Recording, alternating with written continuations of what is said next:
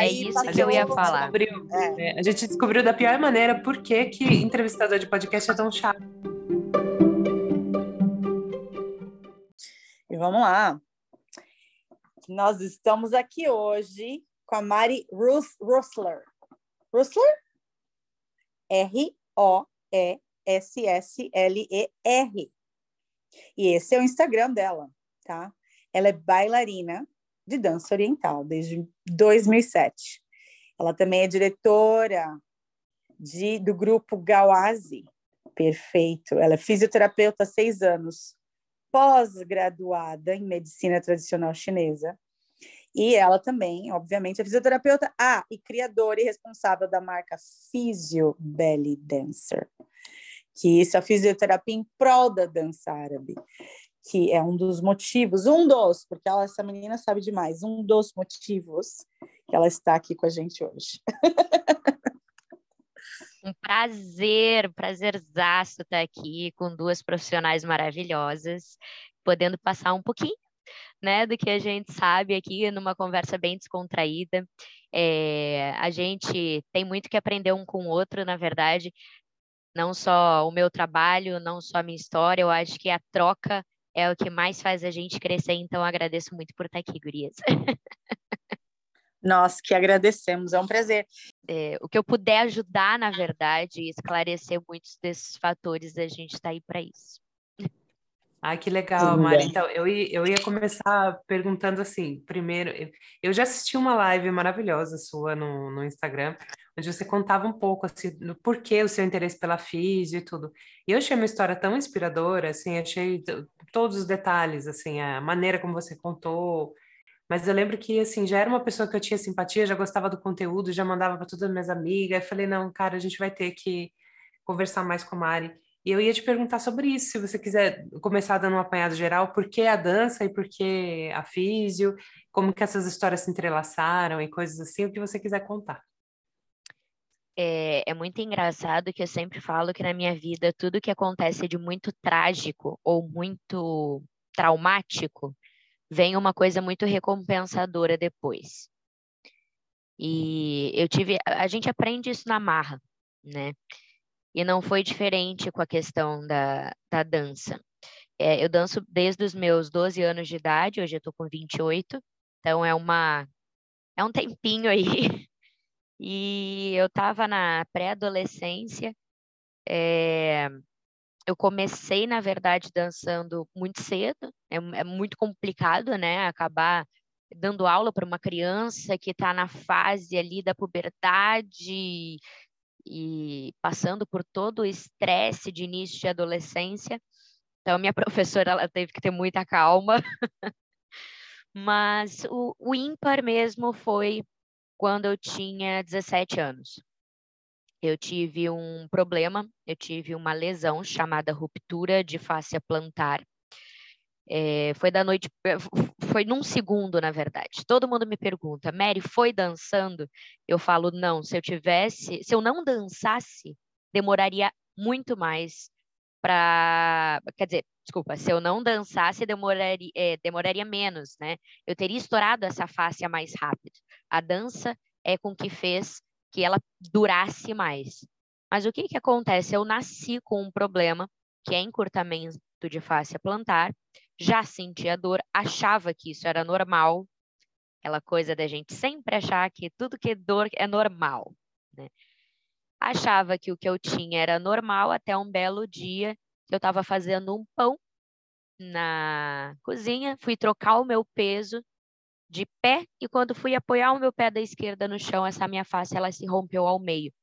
Para vocês conseguirem imaginar o que, que é a face plantar, é ela quem faz o nosso arco plantar ficar, ficar erguido.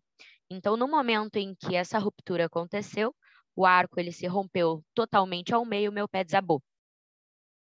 Ali foi uma dor absurda, né? uma dor que eu, eu não fazia ideia do que, que era.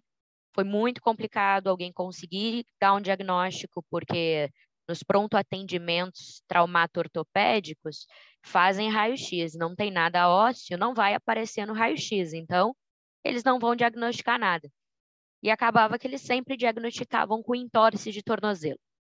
Eu, mas eu não torci, eu não torci, né? Repetindo. Até que, coitada, minha avó vai entrar muito nessa história, nesse, nessa nossa conversa. Minha avó vai estar muito envolvida aqui. Depois eu conto um pouquinho mais sobre ela. E a gente tirou, assim, a, o gesso na, na hora. Meu pé estava preto. Meu pé estava inchado, preto, um horror. E a gente correndo para cima e para baixo. Para diagnosticar foi mais ou menos em torno de umas duas semanas até conseguir diagnosticar que houve realmente uma ruptura total da face plantar com uma ruptura parcial de fibulares, que é uma musculatura que passa ao redor do nosso maléolo lateral, que é, aquela, é aquele osso em forma de bolinha que a gente tem no nosso pé, né, no nosso tornozelo, tanto na parte de dentro quanto na parte de fora. No meu caso, essa musculatura que faz esse entorno ali do maléolo, ela se rompeu também pisar muitas vezes de forma errada para tentar se escapar da dor. Então, quando o médico falou comigo, ele chegou e falou assim: olha, a gente tem duas opções. Uma é fazer o tratamento conservador com fisioterapia. Na época, eu não fazia ideia do que era fisioterapia. É, eu achava que era dobrar, esticar joelho, empurrar a bolinha, apertar aquelas coisas que uma, uma criatura de 16, 17 anos não queria fazer, né? Vamos ser bem sinceros. E falou: Olha, minha querida, me desculpa, mas para voltar a andar, no mínimo seis meses. E aquilo me desmoronou o mundo, né? Eu já dançava, na época eu participava de bastante competição é, juvenil, né? Já estava no juvenil profissional, porque eu já dava aula nessa época. E e falou: não, tu vai ter que parar com tudo. Ou cirúrgico, mas do mesmo jeito tu vai ter que fazer fisioterapia. Então tava naquilo na cabeça. De qualquer jeito eu vou ter que empurrar e dobrar a bolinha, né? Que era isso que eu tinha na minha cabeça na época. Então eu consegui começar a fisioterapia, é, fisioterapia até legal ressaltar que eu fui a primeira paciente da Faculdade Federal aqui do Rio Grande do Sul de fisioterapia, porque a minha avó, como professora universitária, né, professora de da, da, da Faculdade Federal aqui do Rio Grande do Sul de Educação Física e de Dança. Ela é professora da cadeira de Aprendizagem Motora. Vocês vão ouvir muito falar dela. e ela conseguiu me colocar no projeto da própria faculdade, eu entrando como um paciente modelo. Então, foi bem legal que fizeram a, a reabilitação e com esta reabilitação padrão que existe de fascite plantar, eu comecei a reparar que este tipo de reabilitação ele não estava muito correto. Quando eu consegui voltar a andar, voltar devagarinho, né, é, voltando para a vida normal, e eu vi que eu conseguia realmente me curar só com fisioterapia, eu me encantei pela profissão. Cheguei e falei assim: não, eu quero isso aqui para minha vida é, nessa época, é, eu não parei de dançar, isso que eu acho que é mais importante ressaltar aqui. Eu não ficava de pé, mas eu dançava deitada, de joelho e sentada.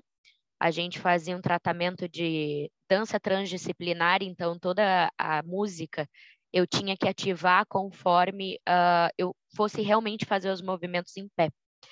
Então, eu deitava no chão e se eu tivesse que fazer uma batida lateral, por exemplo, de quadril, eu fazia a batida lateral ativando as musculaturas, só que deitada.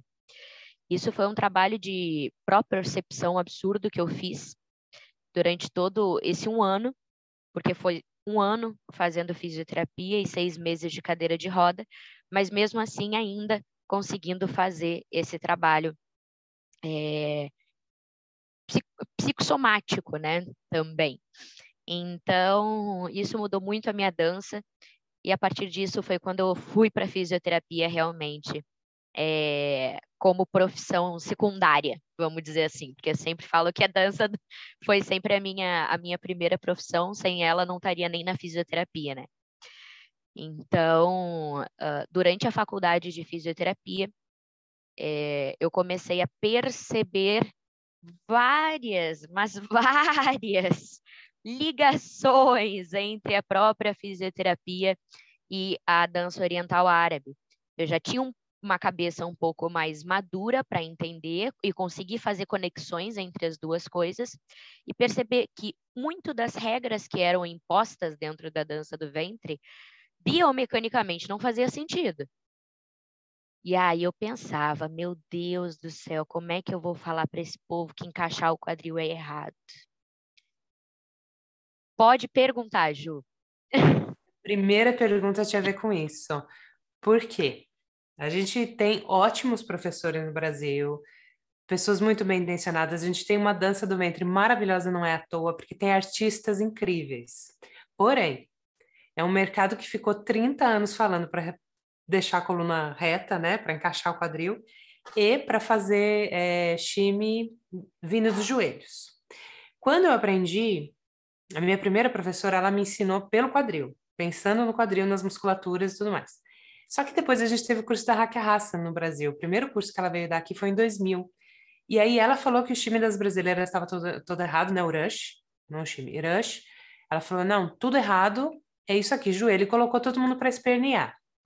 De fato, houve uma mudança de potência visual quando as pessoas começaram a pensar no joelho. Porém, começaram a aparecer um montão de lesões. Antes a gente tinha bailarinas que tinham lançado 50 anos, vai, aprendendo com o método árabe, aprendendo dentro da colônia, e elas não tinham problema nenhum, né? Eram senhoras já e dançavam em jantares, restaurantes, tudo. E de repente a gente começou a ver lesões de, de joelhos e lesões de coluna também, umas outras coisas aí. Então, eu estou fazendo um, um, apanhado, não é, não estou falando, gente, pelo amor de Deus, quem está ouvindo aí, não estou xingando ninguém, falando, né? As pessoas passaram o que elas aprenderam nos cursos que eram, todo mundo falava que eram os melhores, e elas tentaram com muita boa vontade trazer informações. Porém, como que foi para a Mari? Essa é a minha pergunta agora. Desafiar todo um mercado com gigantes da dança, né? E a gente sabe que tem muita gente boa, mas também tem muita gente muito vaidosa. Deve ter sido muito difícil bater de frente com algumas pessoas do, do nosso meio. E como que você fez isso, Mari, para se manter calma, falar, não, eu vou continuar trabalhando e vou, né, devagarzinho eu vou explicando com toda essa paciência que você tem, criar o seu conteúdo. Como que foi essa jornada sua aí? Olha, eu posso responder que foi muito bem calculada. Por quê? A gente, é, quando a gente coloca a voz para falar sobre alguma coisa relacionada ao corpo humano e principalmente sobre movimento, e tu vai bater de frente contra a maioria das pessoas, tu tem que ter muita certeza embasamento científico daquilo que tu está falando. Então, é, nunca foi achismo. Isso é uma das coisas que eu sempre repito: nada do que eu posto, nada do que eu falo é achismo. É tudo com comprovação científica e comprovação física. Infelizmente, a gente pode não ter tantos artigos acadêmicos sendo publicados na área, porque a gente tem hoje ainda uma área muito precária dentro da procura da saúde e prevenção da dança árabe. Falo árabe, por quê? Porque no balé a gente já vê muito isso. Existe, existe estudo, existe trabalho em cima disso. Agora, na dança oriental árabe, não. Por quê? porque a gente, nós ocidentais, temos muito essa mania de querer dar nomes aos bois sempre, em tudo, tudo precisa ser detalhadamente explicado. No Oriente é sentido, né? É diferente. Por isso que vem muito de encontro com o que tu falou, dessa questão de a gente reproduzir o movimento e gostei muito da palavra que tu falou, não é errado, isso é o que deu para ser passado. Isso eu sempre falo, nunca é, é, nunca xinguem, tratem mal, desmereçam, essa é a palavra, os seus professores, porque eles deram o seu melhor, independente do qual for o seu melhor, eles deram sempre o seu melhor. Então, é, foi assim que foi aprendido. A gente está falando de um, uh, de um país, de uma região, de uma cultura que não é nem perto da nossa. As coisas chegavam aqui por DVD, por é, VHS. Não tinha nem tradução muitas vezes, nem para o inglês. época, Mari. Então, vocês podem falar bem, Nós tinha que eu... Mas, né, a gente aprendia como? A gente aprendia copiando e essa era a maneira que a gente tinha como aprender. Paciência. Então, é, e, e, nós evoluímos assim, a gente vê os nossos pais e a gente reproduz aquilo que a gente faz. Isso é neurociência de movimento. Né? A gente cria sinapses motoras de movimento para aquilo que a gente não sabe fazer. E isso é o que diz da nossa história, por isso que bato na tecla de que nenhuma dança é parecida. Aí quando começa a entrar nessas histórias de time, que a gente ainda vai chegar lá também, né? De ah, o time da fulana, o passo da ciclana, o passo. Gente, na verdade, isso são variações de movimento. E não vai, nunca, nunca, jamais o meu time, o meu rush, vai ficar parecido com o rush da Fifi Ábido. Gente, parem, não existe isso. Ah, porque o, o, o, o rush da, da Fifi Ábido, que eu já ouvi, chegaram a mim e falaram, ah, e o, o rush de, de cristilíaca? Eu, mas que rush de cristilíaca, gente? Ah, é o que a Fifi Ábido faz. Eu, a Fifi Ábido faz o rush dela.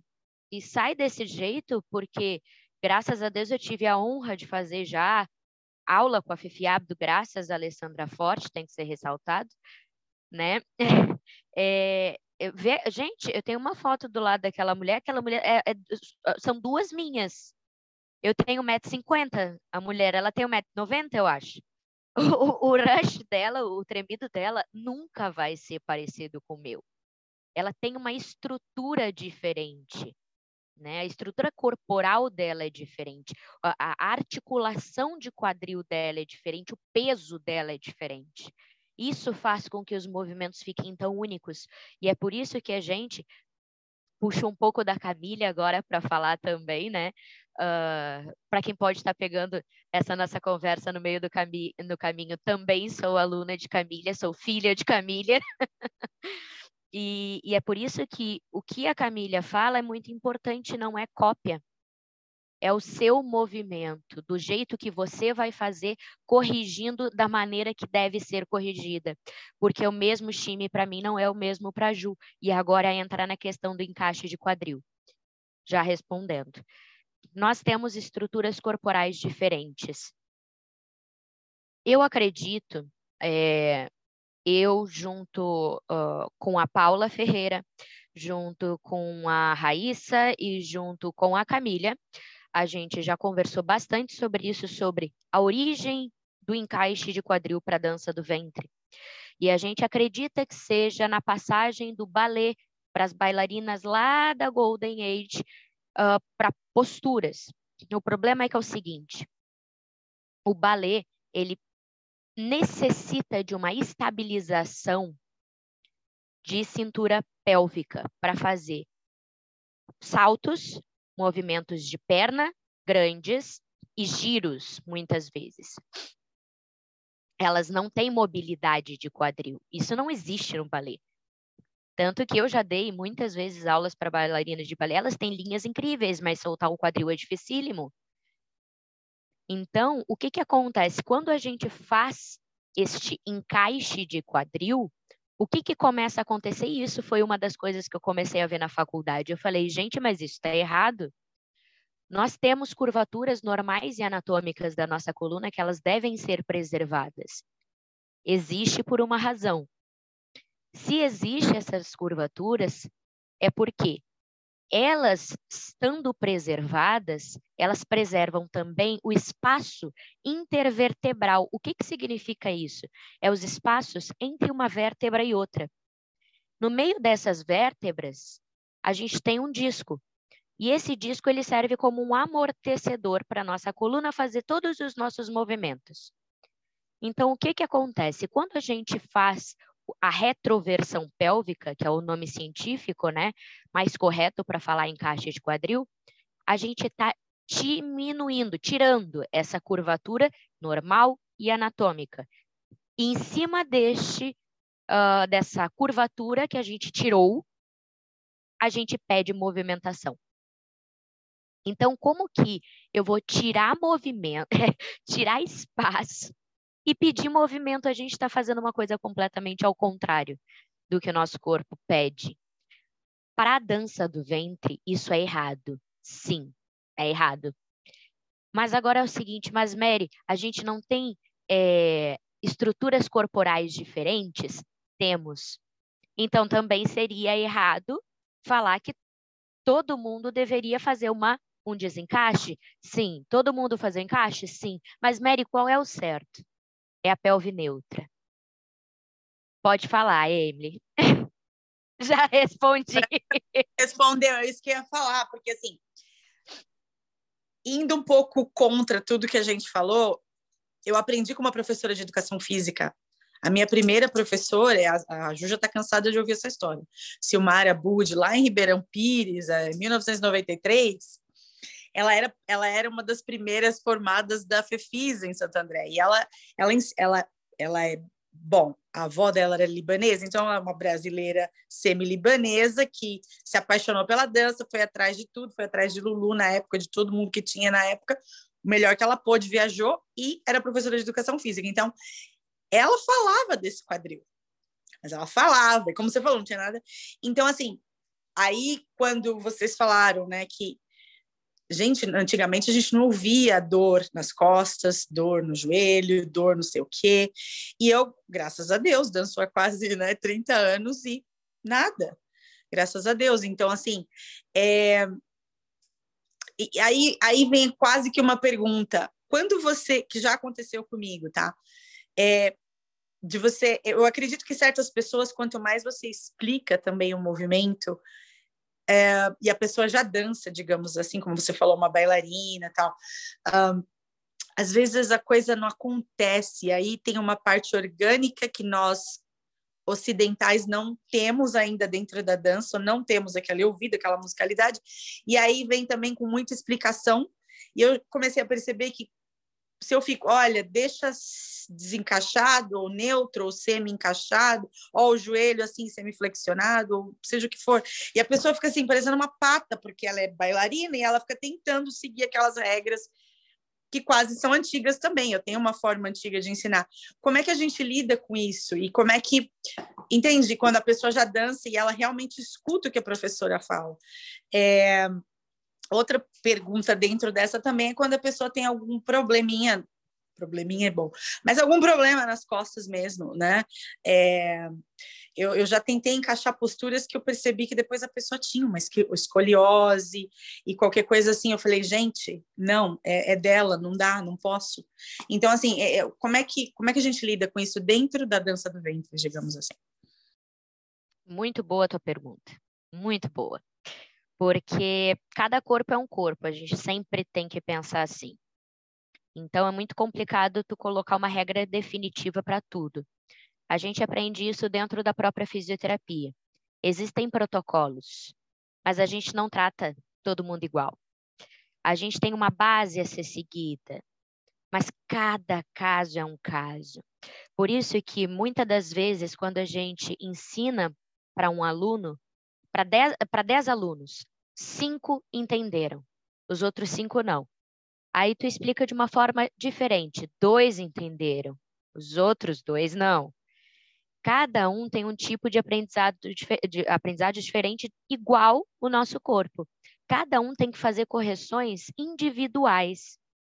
Por isso que a cópia dos movimentos é muito complicado, porque você vai entrar numa postura que é boa para você. Aí o seu aluno vai ver e ele vai copiar aquilo que você está fazendo. Então, o que, que acontece? Eu, Mary, foi assim que eu acabei descobrindo essa questão do encaixe de quadril. Até venho agora explicar biomecanicamente o porquê que acaba sendo errado. É, quando a gente tem uma coluna retificada, como é o meu caso, que é a diminuição da curvatura natural fisiológica aqui da, da lombar, é, e eu realizo um encaixe de quadril para dançar como postura básica, eu estou piorando uma condição que eu já tenho. Isso causa o quê? Pode causar hernia de disco, como foi o meu caso. A gente tem uma coisa chamada hiperatividade de pessoas, que o psoas é a musculatura mais interna dentro do nosso corpo e acaba piorando essa condição. E eu acabo aí tendo vários outros problemas, né? Parestesia interna, formigamento, falta de força, entre outras coisas, porque eu estou tirando espaço e pedindo mobilidade. Agora, eu vou dançar, quando eu falo de pelve neutra, é uma pelve relaxada? Não, não é uma pelve relaxada. A pelve neutra é a correção da tua postura. É você entender que você precisa. Se você tem uma hipolordose, ou seja, uma diminuição da tua curvatura, como é o meu caso da retificação, eu não vou deixá-la assim. Eu vou corrigir. Eu vou olhar e vou falar, eu preciso ganhar espaço. Então eu vou fazer o contrário do que a gente sempre fala. Eu vou fazer uma leve anteroversão, um leve desencaixe. Porque aí eu estou saindo do meu problema. Mesma coisa de uma pessoa que tem hiperlordose, o aumento do, da curvatura. Aí sim, aí eu vou realizar um encaixe de quadril. Por isso que eu não gosto de fazer, falar a palavra encaixe de quadril, porque a gente já pensa logo naquela posição grosseira, encaixada, né? Com os dois glúteos contraídos. Não, são pequenas. Nada é assim. Eu sempre falo, não, não há nada extremo. Calma, então, o corpo é todo compensatório. Você precisa entender se você está aumentando a tua curvatura num lugar, a outra vai ficar diminuída. O nosso corpo ele é, ele tende sempre a buscar o equilíbrio. Eu sou eu, eu sou pós-graduada em medicina tradicional chinesa e eu vejo isso muito dentro da, da, da dança, da nossa relação corpo e dança. E é incrível como que a gente acaba assumindo posturas é, é, de vícios conforme as coisas que a gente vive e a gente acaba levando isso para a dança e vai de encontro com o que a Emily falou sobre questões, por exemplo, de alunos que já tenham uma hipercifose, que seja corcunda, vamos dizer assim. Ela passa muito tempo no computador, uh, vamos dizer, vamos pegar o exemplo mais clássico que a gente tem, né? Que é a pessoa que trabalha muito tempo sentada, muito tempo na frente do computador ou escrevendo, já tem essa postura mais corcunda, às vezes o peito da mulher também acaba sendo muito grande, o que acaba pesando para frente. É, a vida dela também tem todas as questões de hábitos de vida diária. A pessoa ela pode estar tá passando por um momento uh, mais entristecida, mais ansiosa. Tudo isso tem que ser levado em conta. Então, quando a gente vai para dentro da, da sala de aula e a gente vê essas posturas, eu chamo de posturas patológicas, né? São posturas é, é, é, que trazem com ela uma carga. É muito complicado a gente começar, mas corrige isso, corrige aquilo, corrige, né? Que daí a pessoa é muito estímulo.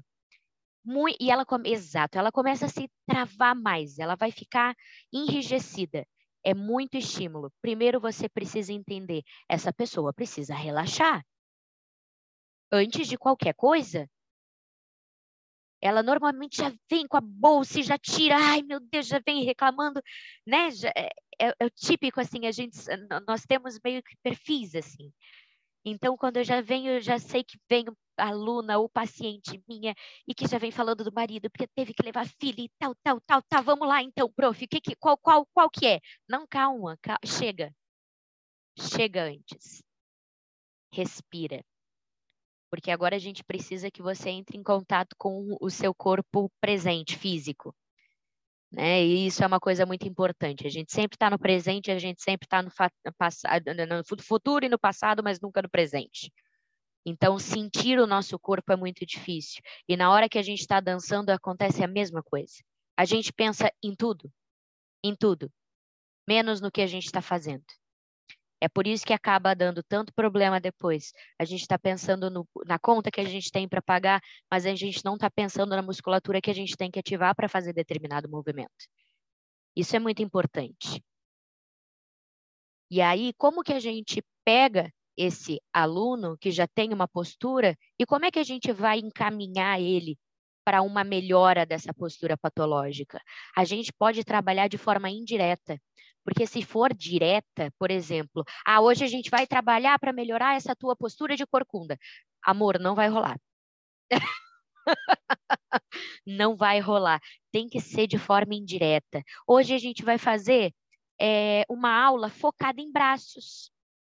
A gente vai focar em braços, vai passar a aula inteira fazendo um taxim, uma leitura. Ah, agora, a gente pode brincar de forma lúdica. Agora eu quero que a gente reproduza sentimentos só com os nossos braços. Eu faço isso muito em sala de aula, principalmente online. Para mim, a melhor forma de dar aula é online. Eu já falei isso uma live que eu fiz com a minha avó, justamente falando sobre essa questão. Então, pega sentimento. Hoje a aula vai ser de braço, ok? Vamos lá, vamos fazer movimentos de braço. Agora eu quero que vocês usem esses movimentos, os seus braços, independente da forma que vocês queiram usar, para expressar um, um, sentimento de felicidade. Ah, aqui, ó, aberta, lá em cima, olha para a mão e desce o sorriso. Agora eu quero uma coisa triste. Dentro, interno, para dentro, para mais dentro de mim, agora para fora. Isso faz com que a gente comece a trabalhar tanto o mental, o psicológico, e não seja tão direto e agressivo no que o aluno ele precisa realmente melhorar. Porque se eu ficar pensando, eu preciso relaxar ombro, eu preciso relaxar ombro, eu preciso relaxar ombro, não vai rolar. Podem perguntar, não sei quem é que levantou a mão primeiro. Eu quero fazer um intermission aqui, gente. Se vocês ainda não estão seguindo a Mari, pelo amor de Deus, vai lá no arroba. Mary Hesler. Escreve Mari com Y. Roesler, R-O-E, dois S, L-E-R. Mary Hesler. Que se fala, é mas, bom, se, mas se escreve Mari Roesler. Vocês não vão se arrepender, porque tem muito conteúdo legal lá, além de tudo, né? Além de ser muito bem apresentado. Então, sigam a Mari lá e vamos continuar ouvindo aqui que ela vai contar pra gente. Eu acho que a Emily tinha uma pergunta, né, Emily? Então, isso nem é muito uma pergunta agora, mas de novo, nós estávamos falando antes nos bastidores, tô brincando. É, quando as pessoas chegam para você e falam ah, o time né, da Fifi, e eu escutava isso, gente, a, a, a batidinha da Surreira, de Surrarazak, gente, que, que isso, aquela batidinha para baixo, é uma batidinha que todo mundo faz. Então, assim, esse tipo de pergunta, é, você, essa, essa, como ressoa isso para você? Como você falou, cada corpo é um corpo, cada, cada movimento é um movimento. Quando vem esse tipo de pergunta, é óbvio o que, o que fazer, né? A explicação do movimento em si. Seria isso? Sabe que o mais difícil é responder quando me vem com essas perguntas. Porque, tecnicamente, para nós profissionais que sabemos de anatomia, biomecânica, que somos formados nessa área, é muito fácil para a gente entender com as falas técnicas o, o que eu falo sempre, gente, o maior desafio, na verdade, é fazer uma coisa complexa parecer simples. Porque nosso corpo humano ele é muito complexo, ele não é nada de simples. Então, é muito difícil. Eu acho que o mais desafiador para mim é passar esses conhecimentos, tirar da forma mais complexa deles, para passar isso da forma mais picoteada e simples para o povo da dança. Porque muitas vezes a gente, gente não é errado, eu acho que assim, é, ninguém está julgando ninguém, mas muitas pessoas não sabem o que, que significa flexionar e estender. Flexionar é dobrar, né? estender é esticar, mas a gente dobra a roupa e estica, né? No, no, no movimento é flexionar e estender. Então, são pequenas coisinhas que para a gente que é da área acaba sendo tão, né, simples que quando a gente vai explicar assim, não, na verdade, é, o psoas acaba ficando com uma hiperatividade, aí na inserção ele acaba puxando a L1 a L2 e faz uma anteroversão, uma retroversão pélvica que aumenta a compressão do não dá. E daí como é que eu vou explicar para este seguidor que chegou lá e falou assim: então, é, o, o movimento Surrer, que eu já ouvi muito falar no tal do movimento Surrer, ah, e o movimento Surrer é, é, é, ensina, porque assim, o que a o que a Dina faz não fica que nem o meu. Gente, eu juro. Aí eu tá, eu, eu fico pensando, né? Por onde é que eu vou começar?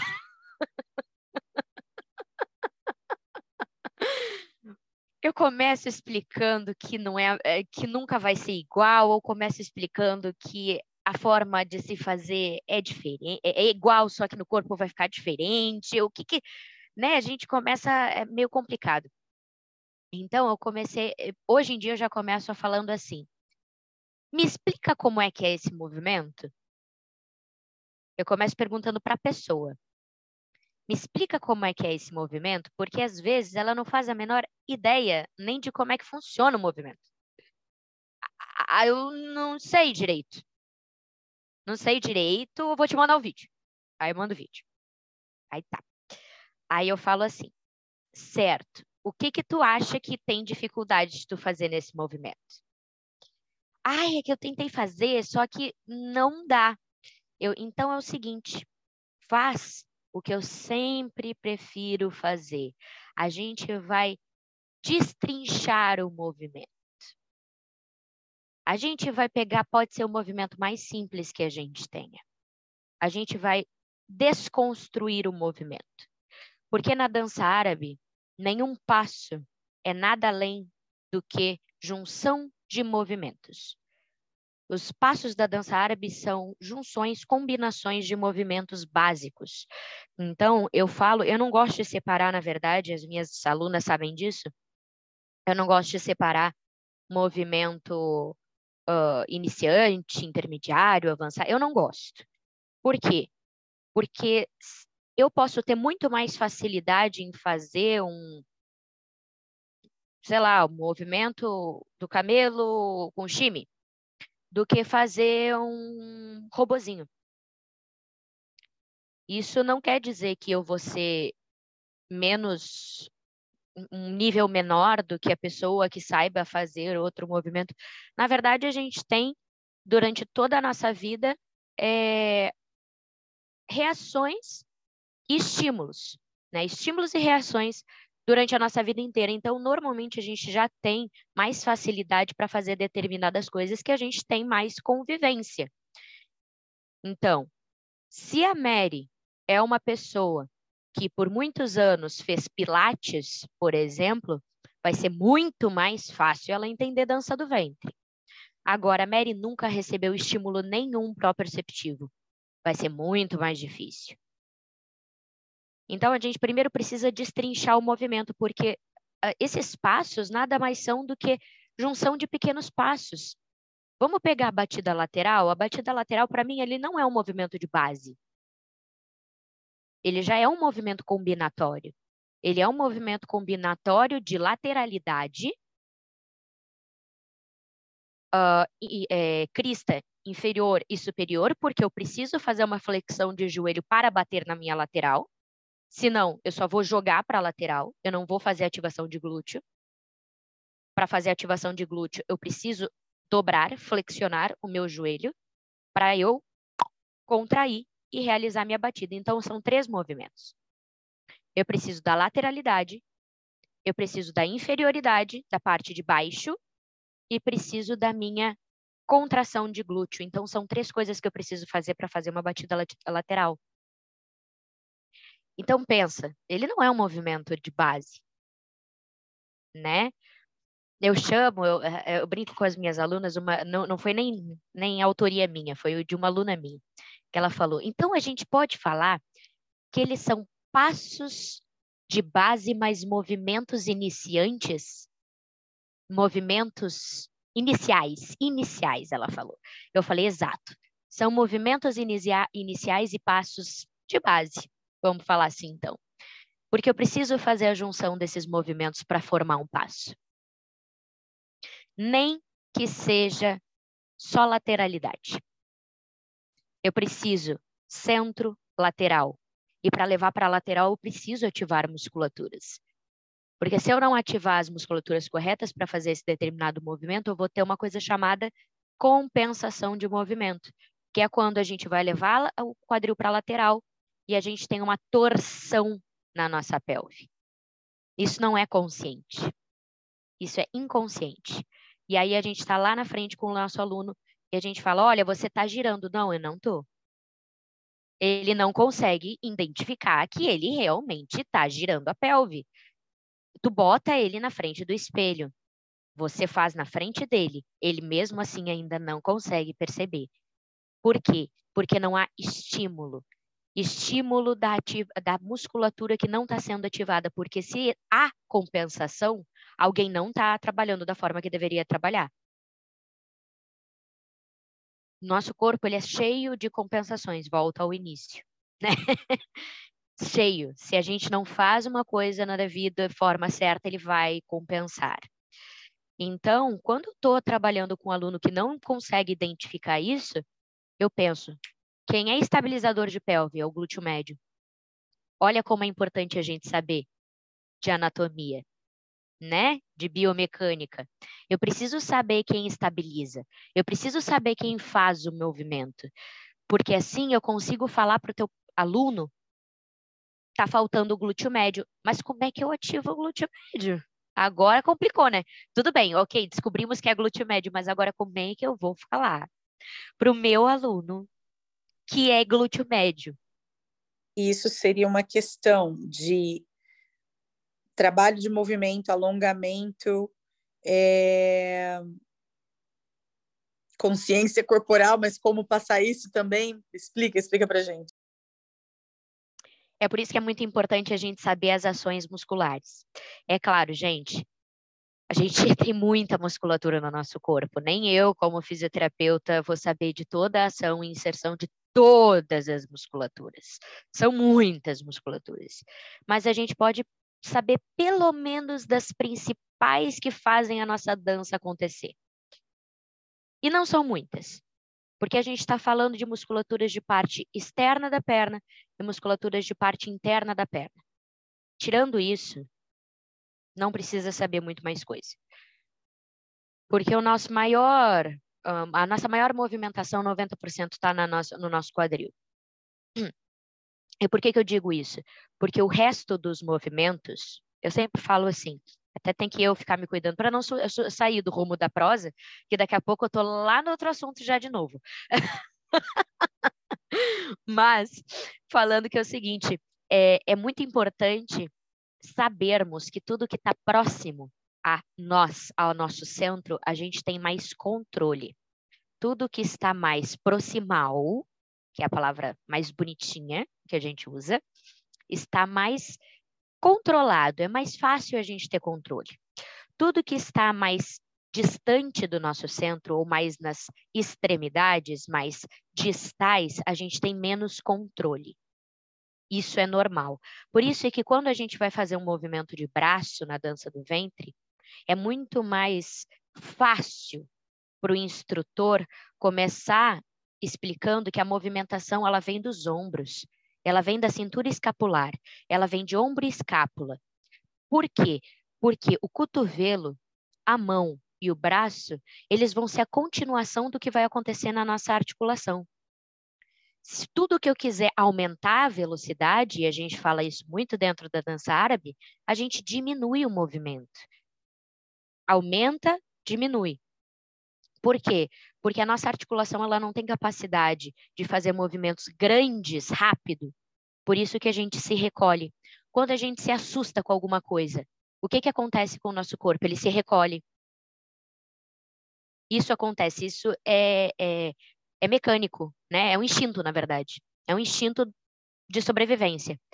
Então, a gente se fecha. Por isso que é muito mais fácil vocês começarem explicando os movimentos de dentro para fora. Sempre. Sempre. E por isso que num solo de derbaque, por exemplo, a gente faz muito mais movimentos no nosso eixo axial, ou seja, no nosso centro. Porque a gente tem muito mais impacto, porque a gente tem muito mais controle. Tudo que está mais para fora, quando a gente vai usar é, movimentos uh, expansivos e expressivos? no mise-en-scène, né, numa entrada em cena que a gente precisa ser expansiva, que a gente está colocando ali o nosso cartão de visita para nos assistirem, aquilo ali é a hora. Ali é a hora de você explorar, de você você ser grande. mas você também precisa ser grande no centro. Como é que você vai conseguir ser grande fechada?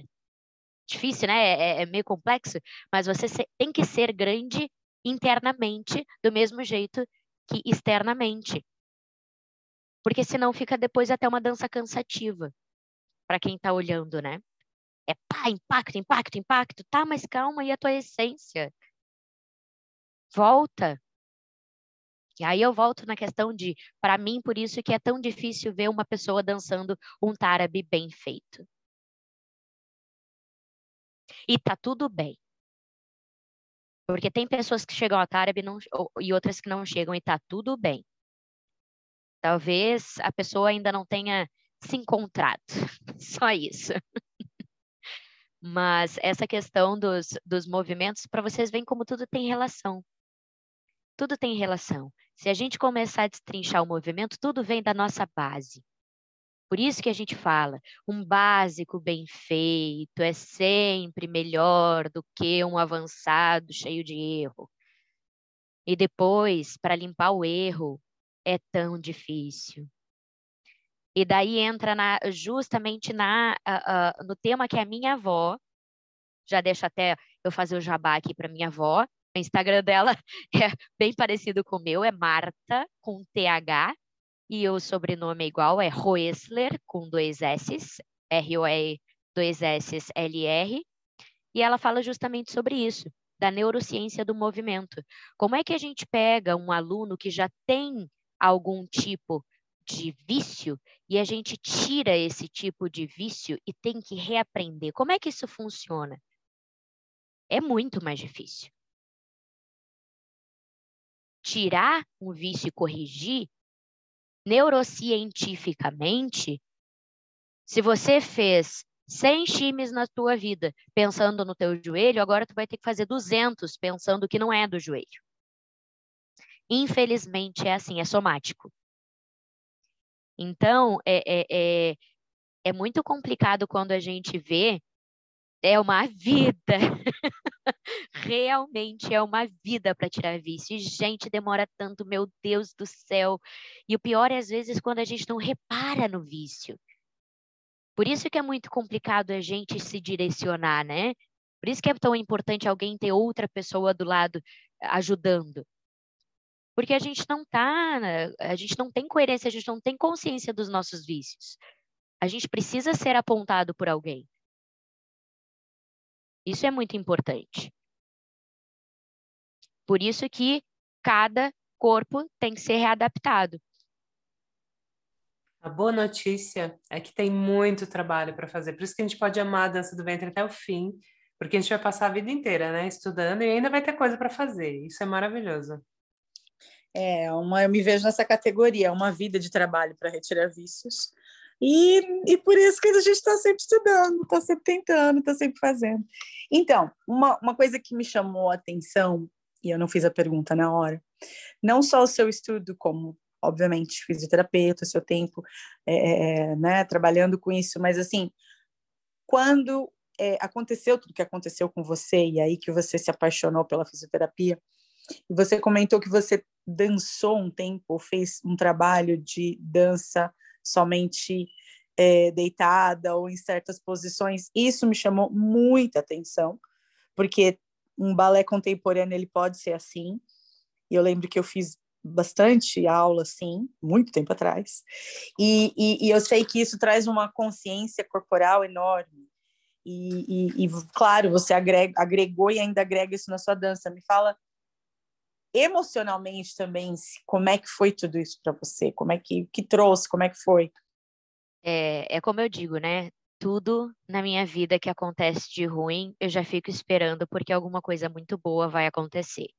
Eu sou muito agraciada na minha vida por essas questões. Tudo na minha vida é, é bom, cada um acredita no que quiser acreditar, né? Mas por tudo que já aconteceu na minha vida, é, eu acredito que várias coisas, na verdade, eu já me lesionei várias coisas, já tive muitos problemas de saúde até pouco tempo, né? Como muitas pessoas sabem que eu tive aí fazer uma retirada de tumor, de urgência. Então, várias coisas assim em relação à minha saúde aconteceram na minha vida muito muito estranhas ao mesmo tempo diferentes, sabe? Umas coisas que não são muito comuns vocês acharem nas pessoas. E eu sempre tentei olhar isso com uma forma um pouco diferente. Quando é, aconteceu dessa questão de eu ter tido a ruptura, é, que eu tive que começar a fazer esse trabalho muito mental, isso se repetiu várias outras, muitas vezes na minha carreira, eu digo assim. Porque tudo que isso, isso que acontecia, ele agregava de alguma forma na minha carreira. Incrivelmente, sempre teve conexão com dança e físio. É, no ano de 2015, eu viajei para o Egito. Eu fui para o Arlam, o Assarlam, dançar. Eu tive a, o prazer de fazer aula com grandes nomes aí da dança do ventre. E lá eu acabei ficando com muita dor, muita dor, muita dor na lombar. Eu acredito que por todo o tempo de viagem, eram muitas aulas, eu já vinha com muita dor na lombar, mas aí na volta eu já estava assim, estrupiada, essa é a palavra. E eu descobri então que eu tinha uma hérnia de disco na minha lombar.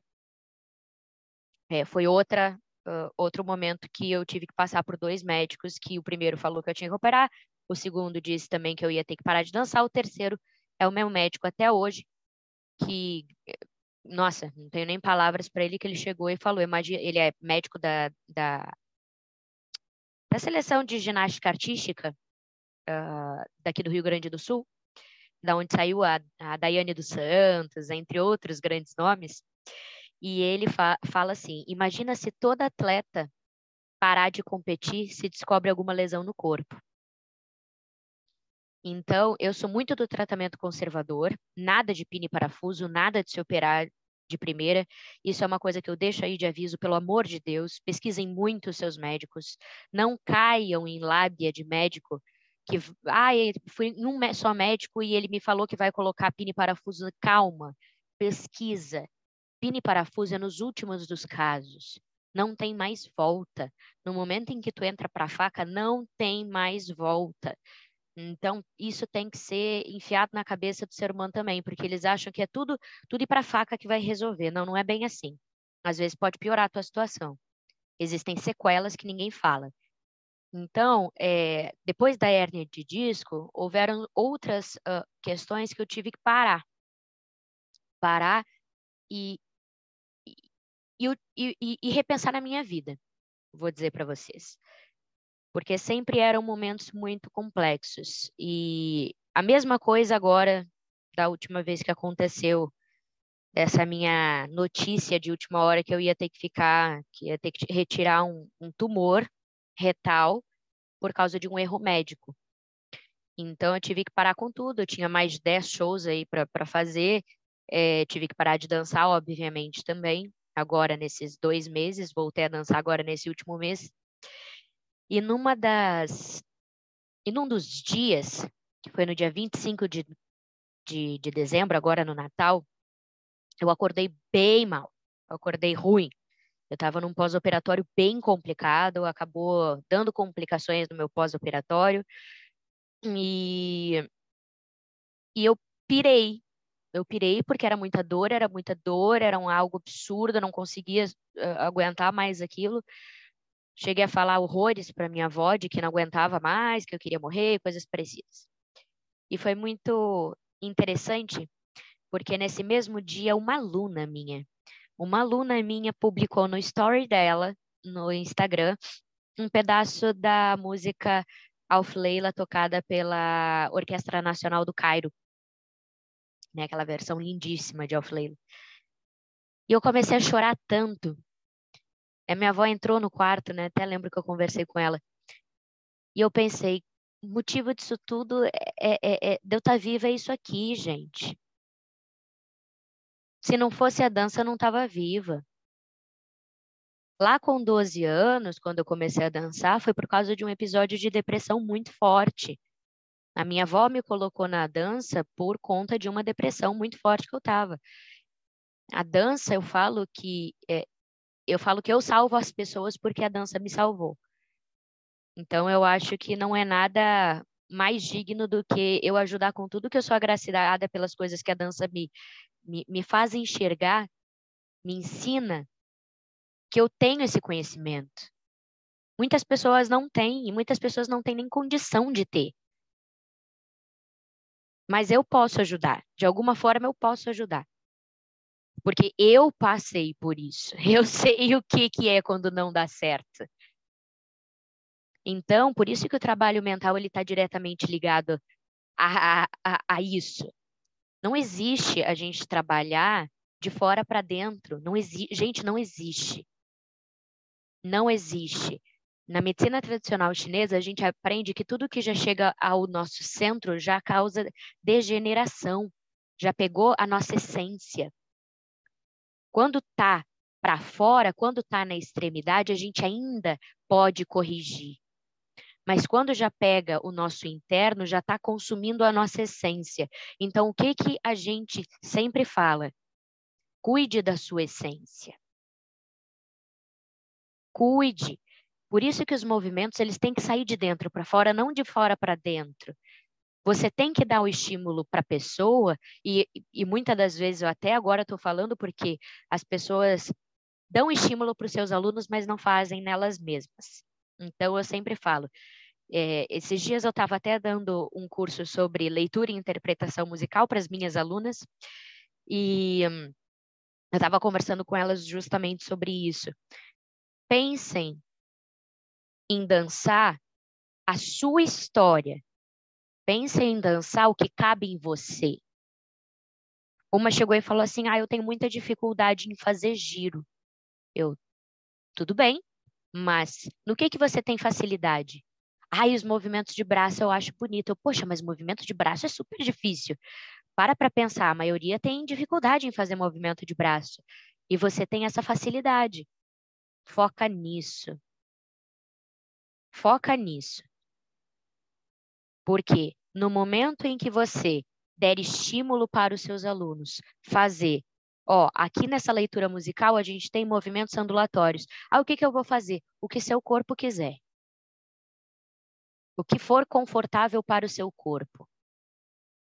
Ah, eu prefiro fazer um movimento mais contido. Ok, é o seu corpo que está pedindo isso. Ah, eu prefiro fazer um movimento mais rápido. Ok, é o seu corpo que está pedindo isso. Por isso que no Oriente a gente não tinha dor, lesão, porque ninguém é, é, é, obrigava a, a, o movimento caber na pessoa. Não é assim. O próprio corpo fala. Se você deixar, se você colocar uma música para qualquer pessoa, e as melhor, o melhor exemplo é quando a pessoa não dança. Tu pega uma música, coloca para ela toca, pra, tocar e pede para ela dançar de olho fechado e ela fazer o que ela bem entender, ela vai ter mais musicalidade e mais expressividade do que ela, aquela pessoa que ela é condicionada a fazer e repetir passos. Por isso que a gente trabalha primeiro o ouvir, o entender o seu corpo, para depois polir. Então é assim que eu comecei a trabalhar faz alguns anos, né? Primeiro é o mental, é o sentir o seu próprio corpo, colocar no corpo, fazer e depois polir.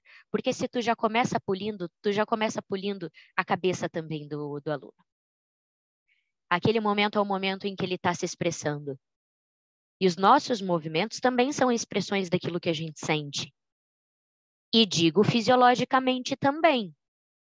Se um movimento de braço no lado da direita ele está mais, ele está menor em relação à biomecânica, à amplitude de movimento do que o da esquerda, não é porque ele está fazendo propositalmente.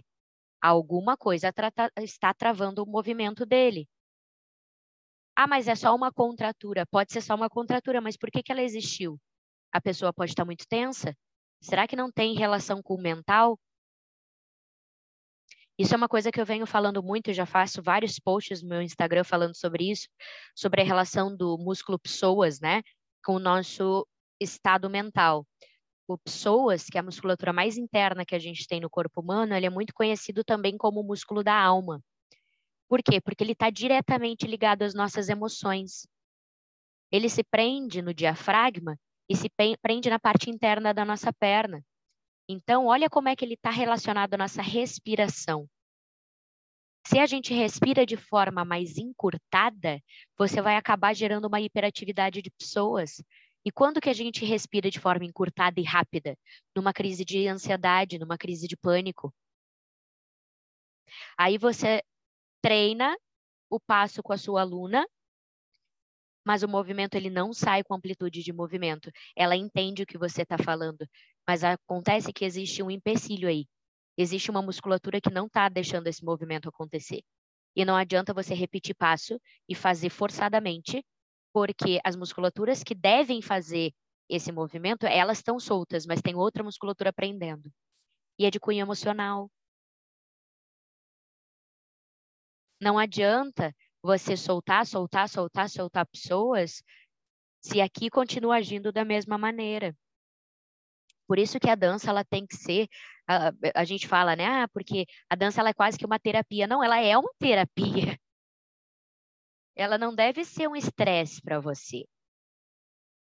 Senão a sua dança também vai sair estressada. Eu não sou o tipo de pessoa que danço com coreografia pessoal que, que me conhece sabe disso. Não gosto. Por quê? Primeiro, por um simples problema, eu não gravo. eu tenho sério problema de memória que eu não gravo coreografias. Minhas alunas ficam loucas comigo. E o segundo, a gente deve dançar sempre do jeito que a gente está se sentindo no dia. Porque se eu tô triste, eu vou dançar uma música de forma coreografada de uma forma extravagante, alegre, de um jeito que na verdade eu não tô hoje, gente, não vai sair. E isso é uma questão mental. O nosso corpo, ele não está neuro, neurocientificamente comprovado, não está é, é, capacitado a receber um tipo de informação que não é condizente com o teu estado mental. Vai sair errado porque você não vai estar tá pensando em como que aquilo vai estar tá saindo de forma adequada. O seu, a sua cabeça está pensando em coisas mais introspectivas e você está forçando ela a fazer coisas extrovertidas. Isso não vai rolar. Então, é muito respondendo o que a, que a Emily tinha perguntado, né? Dessa questão como o mental e o, e o físico eles estão juntos, sempre juntos. Sempre juntos. É sempre de dentro para fora, nunca de fora para dentro. Olha a mensagem aí, hein? Quem está prestando atenção? É um comentário também. Uh, quer dizer, por isso que é tão visível, como a gente já conversou nesse podcast, quando uma pessoa grava, você vê que a gente adora fazer palhaçada no Instagram. Eu, eu adoro. Mas, assim, quando você vê a pessoa dançando e, e, você fala, meu, mas ela não tá naquele mood, ela não tá naquela essência, ela não tá naquela hora, ela não tá naquela vibração. E é bem óbvio isso, né? É, para quem já conhece um pouco, né, ou a dança, ou a pessoa, ou, ou, ou tem uma certa sensibilidade até, né? É, é engraçado isso. Uh, e como você falou, não é julgando, mas é óbvio às vezes, né? Não tem verdade, né? A gente falava isso antigamente, falava assim, ai, fulano isso, autenticidade. É, tem, aquela ali tem, outros pode ser que não É tenha. uma verdade, isso aí. Já ouvi é? falar muito. Tem verdade, não tem. Gente, eu preciso encerrar porque a gente está com uma hora e treze, mas eu queria agradecer a presença da Mari, já falar que eu quero a parte 2, a parte 3, várias partes, né, Emily? Vamos ficar enchendo o saco da Mari para ela voltar. eu vou ter o maior prazer de voltar para vocês verem, né? A gente fala, fala, fala e quando a gente vê já deu tudo. E ai, um, olha, muito gostoso de estar aqui, muito gostoso de estar compartilhando tanta informação. É, eu acho que a gente tem que se ajudar eu acho que essa é, o, é a principal mensagem, na verdade, que eu deixo aqui de finalização. Não julguem os outros. Cada um tem a sua história. Eu acho que antigamente era muito é, difícil a gente buscar uma saúde dentro, e conhecimento dentro de uma área que a gente não tinha tanta familiaridade assim. Hoje a gente tem muito acesso, muito acesso a muita coisa. E cuidem com excesso de informação e cuidem também com a, as falsas mensagens. O que, que eu digo isso? É tentar ser aquilo que você não é. A gente está aí numa era de Instagram muito forte. É, era do digital, era da. E, e, é muito. Eu quero ser a fulana, porque a fulana tem não sei quantos mil seguidores. Eu quero ser a ciclana. Não, seja você. Seja você, tenha a sua personalidade, saiba o que seu corpo é capaz de fazer sem agredir o seu corpo e dando e sendo o melhor de você mesmo. Então, procurem o conhecimento adequado. Hoje a gente tem muita informação. Procurem o conhecimento adequado. Vejam o que se encaixa no corpo de vocês e levem isso adiante, porque quem não tem acesso também deve ter uh, por mais difícil que seja, a gente tem que tentar levar essa acessibilidade para todo mundo. Quero aqui agradecer um, mandar um forte abraço para essa menina linda que, nossa, se eu já era fã agora, então, depois desse podcast, meu Deus. E, e claro, né? Você está sabendo que você vai voltar, né? Então, partiu, parte 2, né, né? Já falei, ó, só chamar, só chamar. Um forte abraço, com certeza. Beijo, Mari.